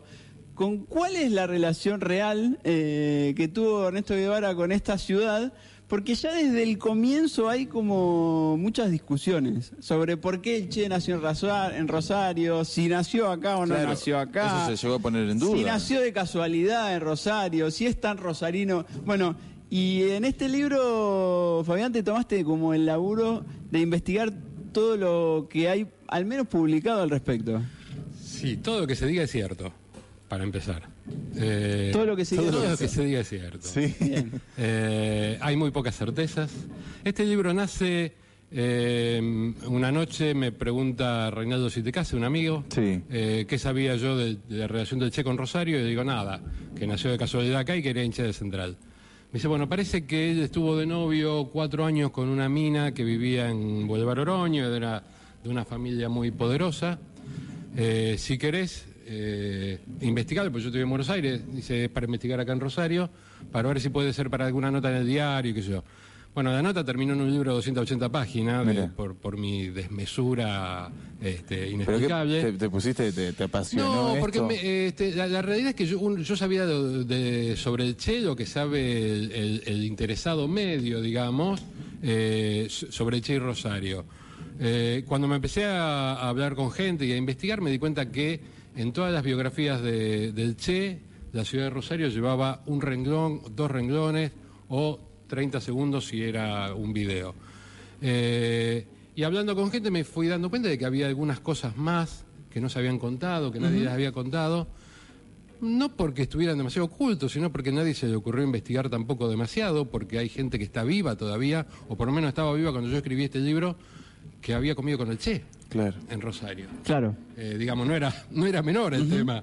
Eh, la novia, la, la amigovia del Che, que era Clemencia Baraldi, eh, en el momento que se publicó el libro estaba viva, pero est- estaba muy grave, yo no pude hablar con ella. Ajá. Yo estuve pared de por medio en su casa en Buenos Aires, pero no pude hablar con ella. Eh, pero hasta hace seis meses estaba viva y fue cuatro años amigovia del Che. Y Eh, si hay en el libro rescatadas algunas entrevistas que le hicieron en algún momento. Sí, señor. La única que le hicieron que una, en una revista extraordinaria que sacaba la, la Municipalidad de Rosario, que se se llamaba Vasto Mundo, eh, por un poema de Drummond de Andrade. eh, y, pero hablé con la cuñada que compartió almuerzos con el Che cuando el Che venía a visitarla a Clemencia. Y hablé con la prima de, con la sobrina de Granados, que los recibió en su casa el primero de enero de 52, cuando ellos eh, salen de Córdoba y van para Buenos Aires para iniciar su primer viaje. Y, y esta mujer le recriminó a su tío que no, no haber aparecido en la película Diario de Motocicleta. Eh, y esta mujer está lúcida, vive en Fisherton, eh, tiene teléfono en la guía de teléfono, digamos. Es ubicable para 100%. cualquiera que, que se tome la molestia. Eh, Así que ahí- así que empecé a, a descubrir un montón de cosas en la relación de Ernesto Guevara con, el- con Rosario, no del Che. Como, como Che Claro. no vino nunca Rosario. ¿eh? Claro, tal cual. La relación es de Ernesto Guevara con Rosario y después sí de Rosario con el Che. De ese que después iba a ser el Che. Claro. Porque igual, para ir primero a la historia oficial, eh, Ernesto Guevara nace en la ciudad de Rosario y uno al menos lo que sabe es que eh, los padres venían en un barco y bajan en Rosario y lo tienen en Rosario. Eh, por eso te dije que todo es cierto. Eh, yo, mi teoría, mi, mi, mi- que tampoco es una teoría, no, no seamos grandilocuentes. Mi, mi, mi pensamiento, lo que yo creo que pasó fue que eh, donde ellos vivían, en Caraguatay, en, en Misiones, nacen chicos todos los días y nacen sin problema. Sí, claro. Pero eh, ahí creo que primó la cuestión de clase de la que vos Ah, hablabas, mira, de la alta alcurnia. de la- de- Ellos tenían mucha alcurnia de apellido y poca de plata. Mira. Ellos tenían más apellido que plata, los dos. Eran los dos, tanto el padre y la Los madre formaban parte de Sí, familias sí, sí. con alcurnia, pero eran como los rebeldes de la familia. No, lo que pasa es que eh, cada hijo fue teniendo 11 hijos y la fortuna se- las fortunas Claro, se, se fue diversificando y cuando les llegó a ellos les llegó poco y nada, con lo cual se compraron la casa en Misiones. Eh, bueno, entonces ellos deciden salir de Caraguatay para que el chico nazca en principio en Buenos Aires. Pero el padre, como tenía un yerbatal en, en Caraguatay, en Misiones, decide, porque como el barco pa- pasaba por Rosario, decide bajar a hablar con este, Martín, con Julio Martín. El de la yerbatera Martín. No es Julio, hoy se me tildó el nombre. Bueno, el dueño de la yerbatera Martín. Eh, que era el tipo que más sabía de yerba en el país. Claro. Eh, su yerba era el, el 25% de la producción total de, de la yerba del país. Eh, y hay una teoría que dice, es así, una teoría, que el edificio donde nace el Che era un edificio que Martín alquilaba departamentos ahí justamente para darle a todos los productores yerbateros A los que venían a hacer negocios venían con a él. Rosario para que tuvieran un lugar donde parar en ese edificio. Ajá. Estamos hablando Eh, del edificio de Entre Ríos y, y Urquiza. Urquiza, de Entre Sí. Ríos y Urquiza, que se inaugura seis meses antes del nacimiento del Che, así que lo más probable es que los padres del Che han sido los primeros habitantes de ese departamento, que todavía no se sabe cuál es. Se sabe que es ese edificio, pero Claro, nunca se supo claro. que ese es el, cuál es el departamento. Ahí va. Toda esa historia está contada en este libro que se llama Chégase y lo que me gusta es que cuando lo vas leyendo, lo que hace Fabián es ir buscando documentos que vayan confirmando unas u otras versiones, eh, pero te tomás el laburo de ir a buscar todo lo que está publicado e incluso ver que hay muchas versiones que quizás no son tan ciertas, pero que están todas, ¿no? Desde versiones que dicen que Che nació en el Hospital Centenario, desde Tal cual. versiones que dicen que Tal Che cual. nació en esa casa, desde que versiones que dicen que puede haber nacido en una clínica del centro, bueno, y El libro tiene 300 citas, digamos. Este, a mí me gusta poner de dónde saco las cosas. Y me gusta y me tomé el atrevimiento de criticar a historiadores que han puesto eh, disparates en sus libros. Este, qué sé yo, el, que está considerado el mejor libro del Che, que es el de John Lee Anderson, este, tiene equivocada la fecha de casamiento de los padres, con lo cual provoca alguna confusión con la fecha de nacimiento del Che. Eh, hay un autor francés que se llama Pierre Calfon, muy conocido, muy reconocido, eh, que dice algo así como que cuando para el barco en Rosario a la madre del Che le agarran espasmos, entonces el taxista que estaba en el puerto los lleva hasta, hasta el hospital centenario, tienen el nene, el taxista le sale de testigo. y le firma la al- partida de nacimiento. le firma la partida de nacimiento, vuelven a la- al barco y siguen para Buenos Aires.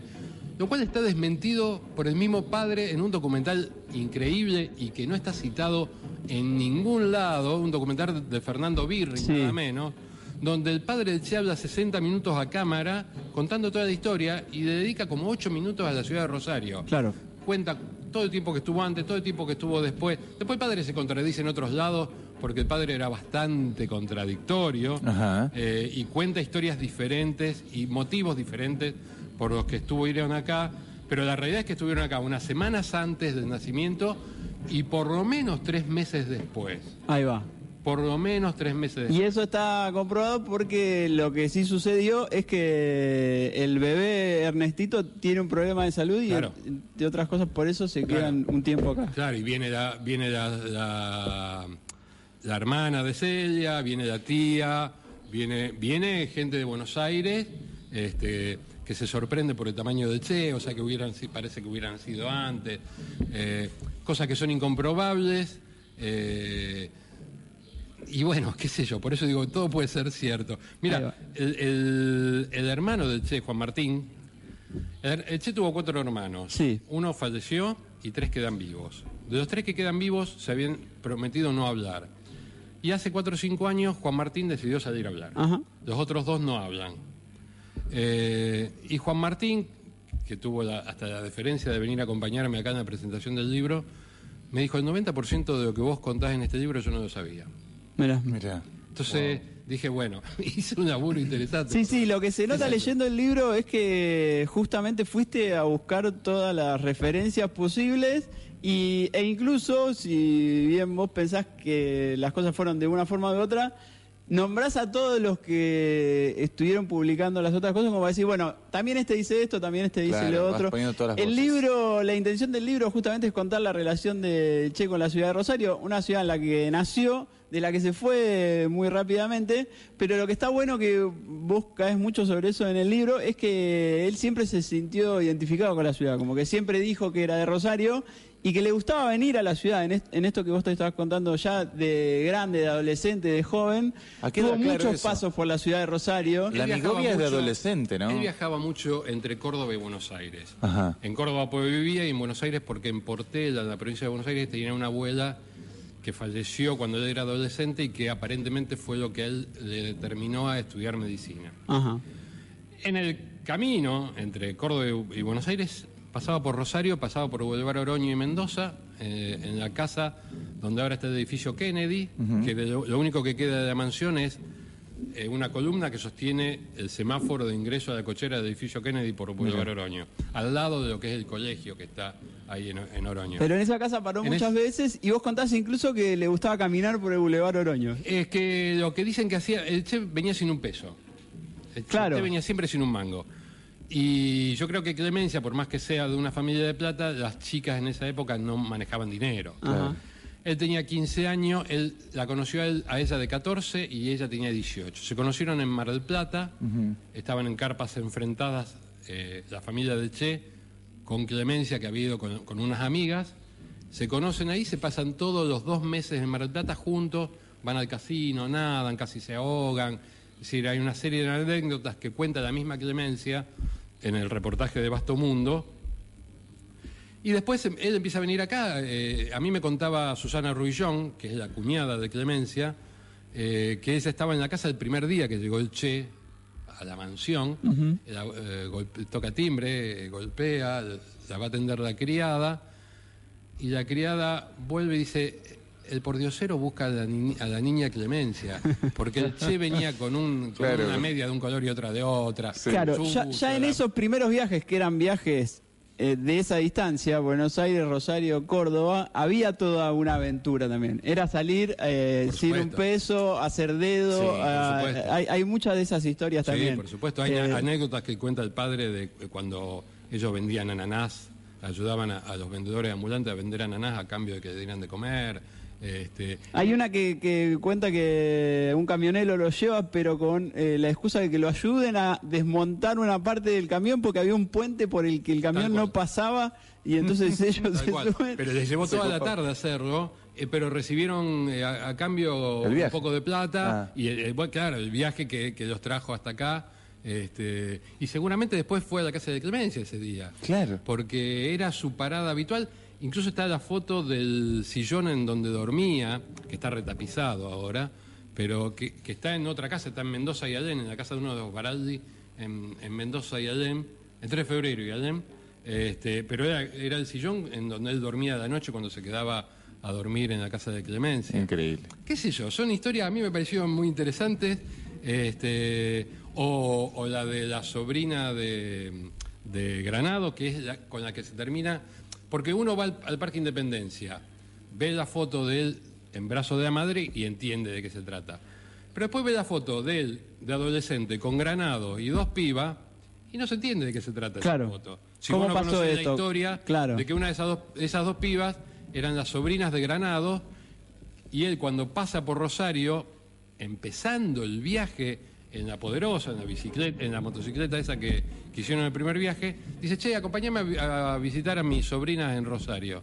Y se van a Barrio Belgrano, este, a la casa, está la foto de la casa todavía, que todavía existe, le dan de comer, este, él, él habla mucho con el Che, ella habla mucho con el Che, este, me, contó un montón de cosas de, de lo que hablaron ese día. La mujer no se puede olvidar del Che, Claro. este, me lo escribió a mano, aparte. Este, son historias que a mí me pareció, Eh, no estaba vivas. contada. Todo Claro. eso no estaba contado. Mirá.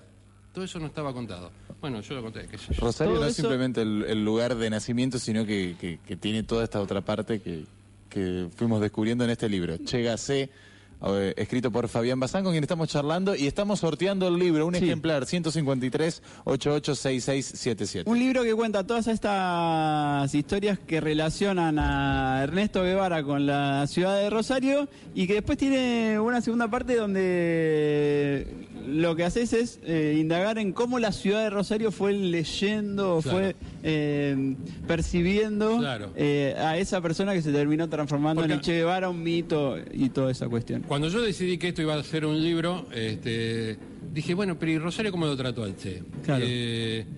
Entonces me fui a la hemeroteca y era cuestión de empezar a, a ver editoriales de la capital, de la tribuna y de crónica, para ver cómo lo había tratado la prensa al Che en tiempo real. Descubro que el día de la Revolución Cubana, eh, el- eh, la capital le dice que es honra de nuestra estirpe y casi que lo equipara a San Martín y a Belgrano. Mira. ¿Te sorprendió eso? Sí, totalmente. Sí. Bueno, me sorprendió que el PDP apoyara la Revolución Cubana y que los vecinos de Buenos Aires fueran a la casa de Rojas, del, eh, no digamos malas palabras, de Isaac Francisco Rojas, este, y, y Isaac Rojas salió al balcón de su casa para bancar la Revolución Cubana, Mirá. un genocida, un dictador, este, porque claro, cuando viene la Revolución Cubana, No es inmediato a... no, acá se lo comparó con la Revolución del 55. Claro, sí. Acá era. Y no fue, una no fue inmediato justamente el alineamiento de No, la no, Revolución bueno, Cubana con el comunismo. Ahora, claro. cuando se alinea la Revolución cu- Cubana con el socialismo, con el comunismo, la, la capital lo despelleja. Claro. Claro. Eh, la tribuna lo despelleja. eh, y, y, bueno, se van contando cosas. La capital manda un cronista a la cumbre de, de- de las Américas que se hace en, en Punta del Este, donde va el Che. Y vos tenés que ver lo, lo que escribe el tipo ese y te das cuenta que lo detesta, pero que el Che lo cautiva. Claro. Sí. El Che lo cautiva al tipo, que lo detesta al mismo tiempo. Porque, claro, y además, lo detestara o no lo detestara, él escribió para la capital, que estaba en las antípodas de, de la Revolución Cubana, cuando la Claro. Revolución Cubana Sí. se definió. Quiero que hablemos un poco de cómo, cuando la ciudad en sí empieza institucionalmente a reconocer a Che, pero antes, porque cada tres segundos veo tu muñeca y veo esa pulserita de Rosario Central, me quiero meter en este tema que es Uy, eh, se fuego planteó como todo. polémico al principio del programa. Sí. No hay que tiene polémica, que no ver hay ninguna polémica. Bueno, ¿No hay alguien polémica? habló de los colores del movimiento 26 de julio. Pablo que la pudrió. Eh, el tema de Rosario Central y el Che Guevara, que como contamos era un tipo que jugaba al rugby, que no le prestaba tanta atención al fútbol, supuestamente. Yo fui durante 11 años miembro de la Secretaría de Cultura de Rosario Central. No hablo desde, desde la, objeti- desde la objetividad. Eh, lo mío es totalmente subjetivo. Nosotros hicimos un fascículo eh, donde demostramos que el Che era de Central. eh, Está Pero- documentado. Está documentado por los hermanos, por los hijos, y está documentado por un periodista muy importante de Buenos Aires, del, del- del mon- del monopolio, que se llama Eduardo Van der Koy, gran hincha de Newell, que él va al Museo de Altagracia y dice que lo que más le sorprendió fue que en el Museo de Altagracia, que tenían todo bastante parecido a como era en la realidad, existía un cuadrito de Central Campeón del diario de Tribuna del 28 pegado en la pieza del Che. Opa. Cuando yo fui, el cuadrito había desaparecido porque decidieron hacer eh, un museo a gusto del visitante, digamos. Que si mañana va Macri la pintan de amarillo, no tienen Ah, problema ellos. Bien. Porque como habían tenido mucho problema con, con algunos hinchas de Newell, por el cuadrito ese eh, decidieron sacarlo. Bien. Pero eso lo cuenta un hincha de Newell, digamos, Sí. lo, lo cuenta Van der Sí. Koy, y a- un tipo reputado, eh, sobre todo reputado. Eh, pero después yo hablando con Juan Martín, Juan Martín es el último de los Guevara de la Serna. Sí, de, hijo del, madre, Hijo del de- padre del y padre y madre. madre, sí. El Che le lleva 15 años a Juan Martín. Y tomando un café en un bar de, de Buenos Aires, Juan Martín me dijo a mí una frase que yo creo que es la más emocionante de todo el libro, al margen de la fecha de nacimiento de la Revolución Cubana, y de Fidel, y de Khrushchev, y de qué sé yo qué. Él me dijo, los fines de semana que Ernesto estaba en Buenos Aires, él me llevaba de la mano a ver a Central. Discutamos la Revolución Cubana, Ya está. la Bahía de poniendo- lo está dejando claro. todo, pero el tipo era de Central. Perfecto. Bien, estamos hablando con Fabián Bazán, que escribió un libro que se llama Che Gasé, eh, la desconocida relación de Ernesto Guevara con Rosario y de la ciudad con el Che. Sí, Gabriel. Hay muchísimos Ay, mensajes, Se- todos se quieren llevar 153 el libro. 886677, el libro Mariano, me anoto por el libro del Che, Lucila anotada, un capo el Che, vivió y murió por sus ideales, Macri hace lo mismo, lo que cambian son los ideales, Raúl desde Alvear, también saludos para Raúl. Yo lo quiero para que mi nieto lo lea y lo conozca y lo lea, Rosa, estás anotada. Hola, me anoto para el libro. Cristian, anotado. Hola, muy bueno el programa. Muchas ganas de leer el libro. Paso mis datos para participar. Marina, estás anotada. Silvana, anotada. Eh, Alina, la hija del Che, en el programa de Coco López, dijo que el Che no era de Central. Claudio. La hija del Che, que es una mujer impresionante, impresionante, Ajá, estamos hablando sí. de Celia, es una pediatra eh, reconocida a nivel mundial y una luchadora eh, infatigable, una mujer Mm. que merece todos los honores. La última vez que habló con su papá tenía tres años y siete meses, en Cuba, siendo ella mujer. Yo no creo que el Che le haya contado de qué cuadro era. bueno. Ah, ah, Está bien, ahí salta tu... Sí. Bueno, el tipo te Bueno, está yo, te- diciendo. yo te estoy dando mi opinión. Sí, sí, lo, otro, ¿no? lo de Juan Martín no es opinión. Claro, lo otro Lo es- de Juan Martín no es opinión. Lo de Juan, Juan Martín, repito la frase, porque es la frase más importante del libro.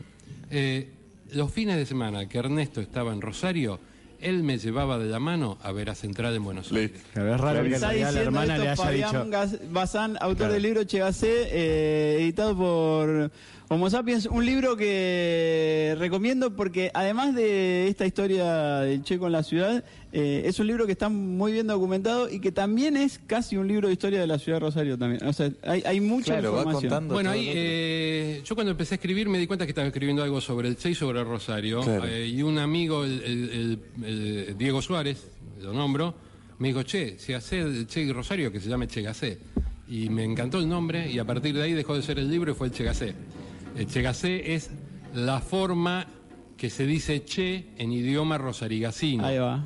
Eh, por eso se llama Che Gasé, porque es lo que más lo, lo que encontré que mejor graficara la relación de la ciudad con el, el rosarino más famoso. Se nos está terminando el programa, vamos a hacer el sorteo. Sí, Quienes no ganen el libro en el sorteo, lo pueden ir a comprar a Homo Claro. Sapiens, Fabián, me Lo pueden ir a imagino. comprar a Claro. Homo Sapiens. Ahí está, es un muy buen libro además. Y ahí hasta datos estadísticos. O sea, también fuiste por un montón de Sí, lados. porque en, en- en Vasto Mundo, en, en la, mm, en la nota que le hacen a Clemencia en Vasto Mundo en el año 97, hacen una encuesta eh, donde los resultados son bastante pobres. Entonces yo encargué la misma encuesta con la misma cantidad de gente, con los mismos encuestados en el año 2015. ¿Encuesta sobre? Sobre el Che, sobre qué conocimiento tenían los rosarinos sobre el Che. Eh, en el 97 el 54% no sabía quién era el Che Mirá. y del 46 que quedaba, la mitad no sabía que había nacido en Rosario. Mirá.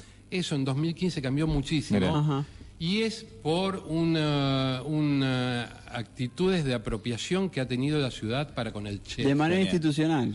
Primero empecé en el, eh, cuando con el comienzo de la la capital pasa 20 años sin, sin nombrar al Che. Por lo tanto, en la ciudad no se nombró dura- al Che durante 20 años porque sabemos que la capital es la que fija agenda o fijaba agenda Sí. en esa época.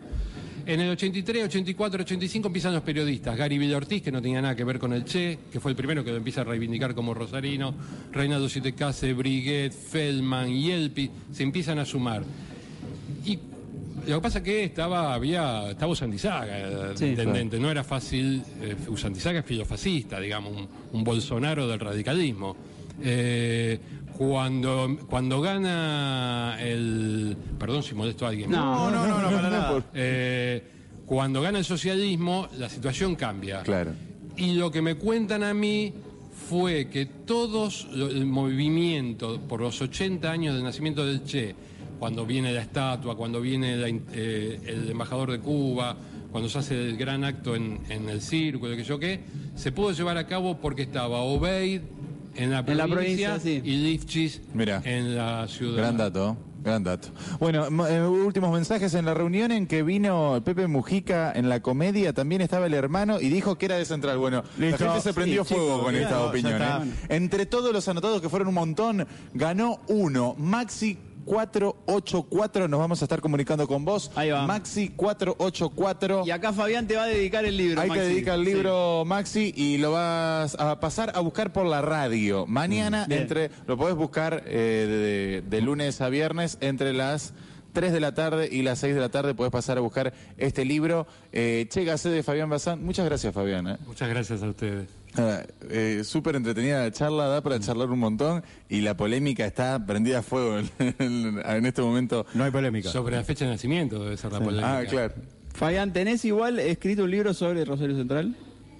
Tengo varios libros sobre Rosario. Central, por eso digo que no, Ah, soy el bueno, porque objetivo. que lo está del no otro el lado, que se emocionó con todo esto, por ahí No quiere seguir leyéndote. Lo, lo dije, apenas empecé a Sí, sí, sí, lo dijiste. Lo digo en el libro. Perfecto. Lo mío viene desde la más eh, absoluta subjetividad, pero con elementos concretos. Perfecto. Clarísimo. Con documentación. históricos. Perfecto. Maxi, 484, fuiste el afortunado, así que puedes pasar a buscar el libro. Bueno, hasta mañana, gente. Nos Hasta despedimos del Seche, le agradecemos al Seche que nos recibió el día de hoy. Sí. Y mañana a las 4 de la tarde por Radio Universidad. Ahí en la radio. Bueno, hasta mañana. Los dejamos con Coco López.